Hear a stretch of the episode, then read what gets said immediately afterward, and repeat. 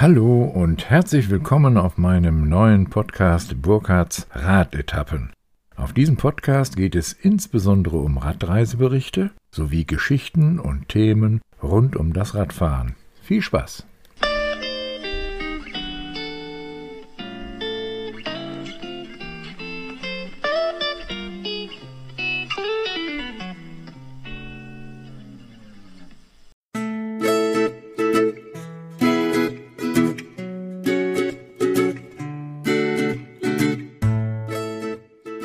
Von der Grafschaft Bentheim bis nach Jerusalem. Teil 4 Wir fahren, fahren, fahren auf der Autobahn von Griechenland bis nach Istanbul.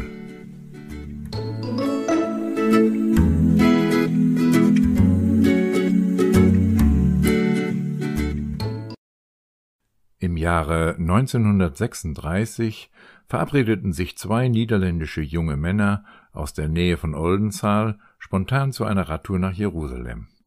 Über diese für damalige Verhältnisse noch höchst ungewöhnliche Reise schrieben sie das Buch Medfields Intent nahe der Orient. Durch Zufall traf ich auf ein hiesiges ADFC-Mitglied, der mir leihweise eines der wenigen Originalausgaben zur Verfügung stellte. Die Idee war geboren. Auch ich wollte Jerusalem mit dem Fahrrad erreichen. Zwar mit dem Liegerad, nicht in einem Stück und auch mit einer geringfügig anderen Streckenführung, aber mit dem gleichen Ziel. Da ich jeweils nur begrenzte Urlaubszeit hatte, wollte ich die Strecke in einzelnen Etappen abfahren.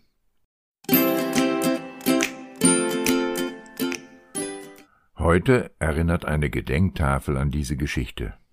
Dort, wo diese beiden Jungens sich trafen und sich spontan verabredeten. Jetzt folgen wir ihnen.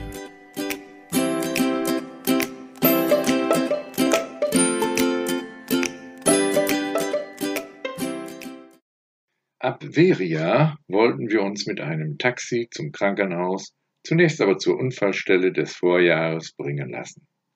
Aber irgendwie schien ein Fluch auf der Strecke zu liegen. Das Taxi quälte sich sehr und dann gab es an einem heftigen Anstieg seinen Geist auf. Der Motor war zu heiß geworden. Ein anderes Taxi musste per Funk herbeigerufen werden und der Fahrer suchte mit uns gemeinsam nach der Unfallstelle. Zunächst waren wir offensichtlich daran vorbeigefahren. Erst auf dem Rückweg erkannten wir die Stelle und mein damals in den Boden gerammtes ADFC-Fähnchen stand noch vom letzten Jahr dort. Wir machten Fotos. Dann sammelten wir das Fähnchen ein.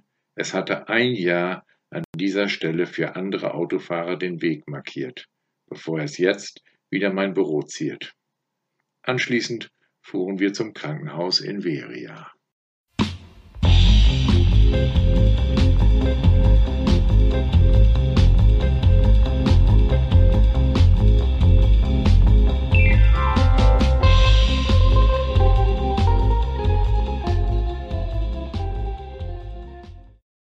Wie vertraut alles war. Ein Jahr war vergangen und alles war wie immer.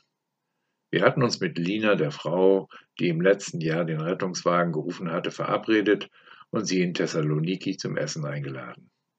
Das war für mich auch die Verarbeitung meines Unfalls am Pass von Castanea. Heute Morgen haben wir die Fahrräder aufgebaut.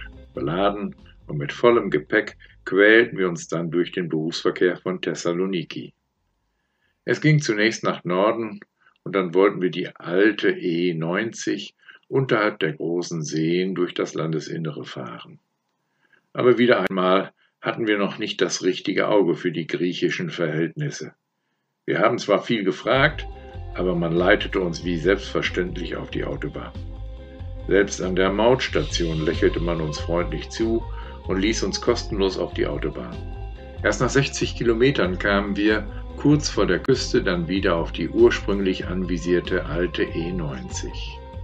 Von dort fuhren wir dann endlich wieder im Schatten von Wäldern und Bäumen auf dem Seitenstreifen an die Küste von nach Asprovolta. Dort gab es einen Campingplatz, 50 Meter vom Strand entfernt.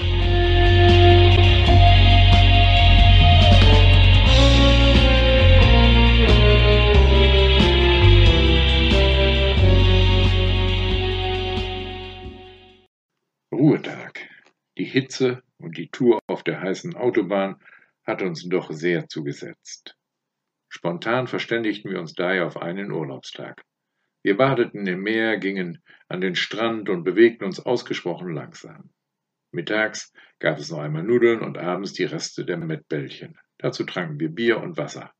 Morgen wollten wir die Meeresstraße in Richtung Kavala fahren.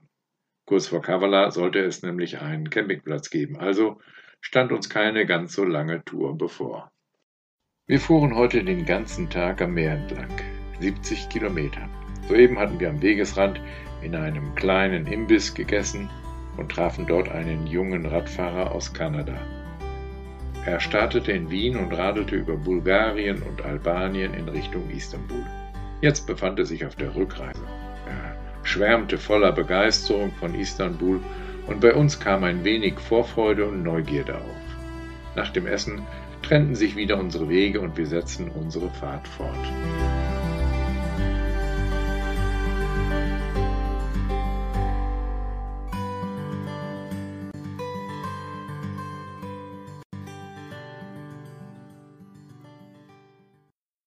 Wir fuhren heute durch ein Feuchtgebiet.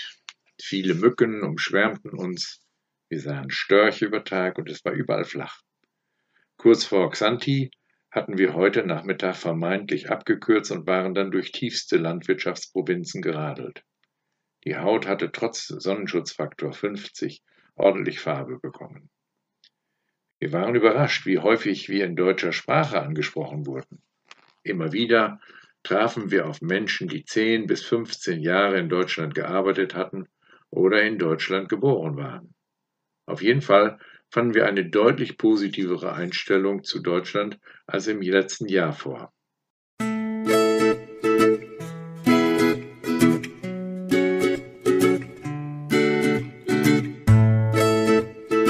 Der Campingplatz kurz vor Alexandropoli lag direkt am Meer war privat geführt und sehr gepflegt und sauber. Zunächst mussten wir zum Essen gehen, denn der Rasen zum Campen war noch mit den Autos von Badegästen vollgeparkt. Dann am späten Nachmittag leerte sich der Platz, wir bauten das Zelt auf und gingen an den Strand. Es war herrlich im Meer zu baden und sich vor der Hitze des Tages abzukühlen. Wir konnten am Strand den Sonnenuntergang genießen. Es war schon fast dunkel, als wir uns, frisch geduscht, in den Schlafsack legten.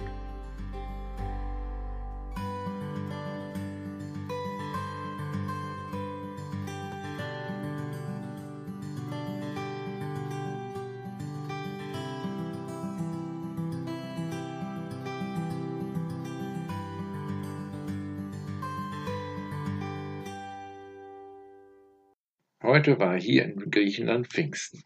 Für uns das zweite Mal in diesem Jahr. In Deutschland feierten wir schon einen Monat früher das Pfingstfest. Wir haben den ganzen Tag gechillt und morgen sollte es dann wieder weitergehen. Der Campingplatz lag direkt am Meer und wir lagen den ganzen Tag im Schatten, gingen essen und erholten uns. Schon früh am Morgen fuhren wir durch die Innenstadt von Alexandropoli am Flugplatz vorbei in Richtung Türkei. Beinahe wären wir wieder auf der Autobahn in die Türkei gefahren. Ein Tankstellenmitarbeiter, er hatte lange in Deutschland gearbeitet und sprach ein gutes Deutsch, erklärte uns, dass wir circa anderthalb Kilometer zurückfahren sollten. Von dort führte eine kleine Landstraße bis zum Grenzübergang. Auf dieser ruhigen Grenzstraße fuhren wir bis an die türkische Grenze. Dort gab es doch noch die Formalitäten, die wir seit dem Schengener Abkommen in Deutschland gar nicht mehr kannten. Barrieren, Begleitzettel, bewaffnete Grenzbeamte, aber als Deutsche oder als Radfahrer hatten wir glücklicherweise keine großen Probleme. Die Suche nach einem Campingplatz gestaltete sich sehr schwierig. Jetzt fuhren wir durch türkisches Grenzgebiet. In Kisan, der ersten türkischen Stadt, wollten wir einen von zwei ausgewiesenen Campingplätzen ansteuern. Aber dort angekommen, zuckte man mit der Schulter. Typisch. Unser neues Kartenmaterial entsprach wieder einmal nicht der Realität. Wir spekulierten jetzt auf die 120 Kilometer entfernte Küste. Also hinter Terkirdag dürften nach unserer Einschätzung Campingplätze zu finden sein. Wir nahmen daher das erste Hotel, wo man uns für 50 Euro wirklich verwöhnte.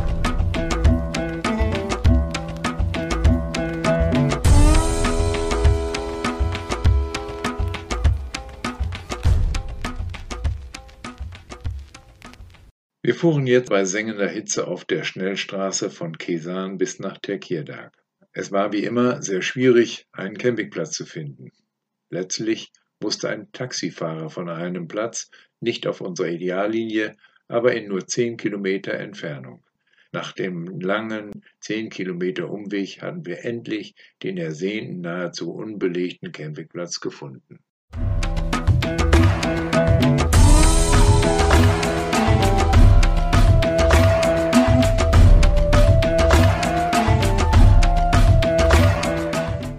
Gegen 4.30 Uhr wurden wir von einem Muezzin der hiesigen Moschee geweckt. Wie auf Kommando stimmten auch alle Hunde in der Nachbarschaft in ein heulendes Gejammer ein.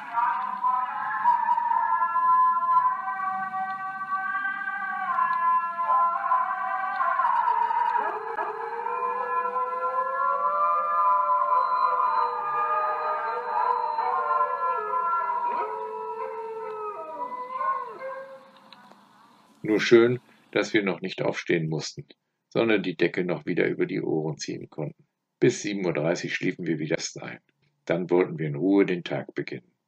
Wir frühstückten in einem Pavillon direkt am Meer mit Brot, Käse, Tomaten, Paprika und Kaffee. Anschließend machten wir einen Spaziergang und schoben spontan einen Strandtag ein. Nachmittags tranken wir schon früh am Tag ein eiskaltes Bier und gönnten uns ein Schläfchen in der Sonne. Am Abend gingen wir essen, wie in einer Oase, im Sessel mit vielen großen Kissen in einem Pavillon am Strand. Wir gönnten uns noch eine Melone, die wir bereits nachmittags eingekauft hatten. Auf dem Fahrrad hätte man Melonen nur schwer rotieren können.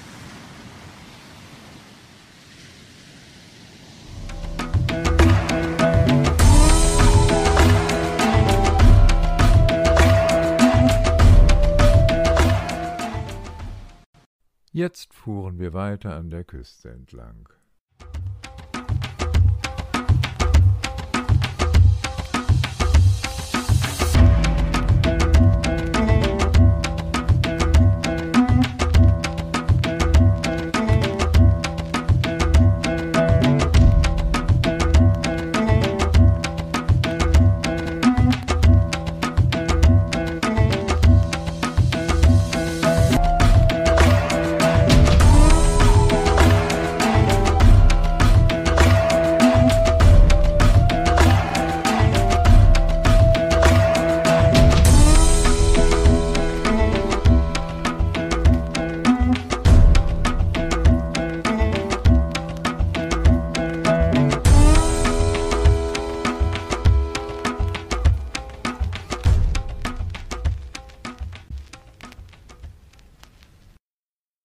Und wie es dann weitergegangen ist, kann man in meinem Buch Die außergewöhnlichen Radtouren eines Bürokraten lesen.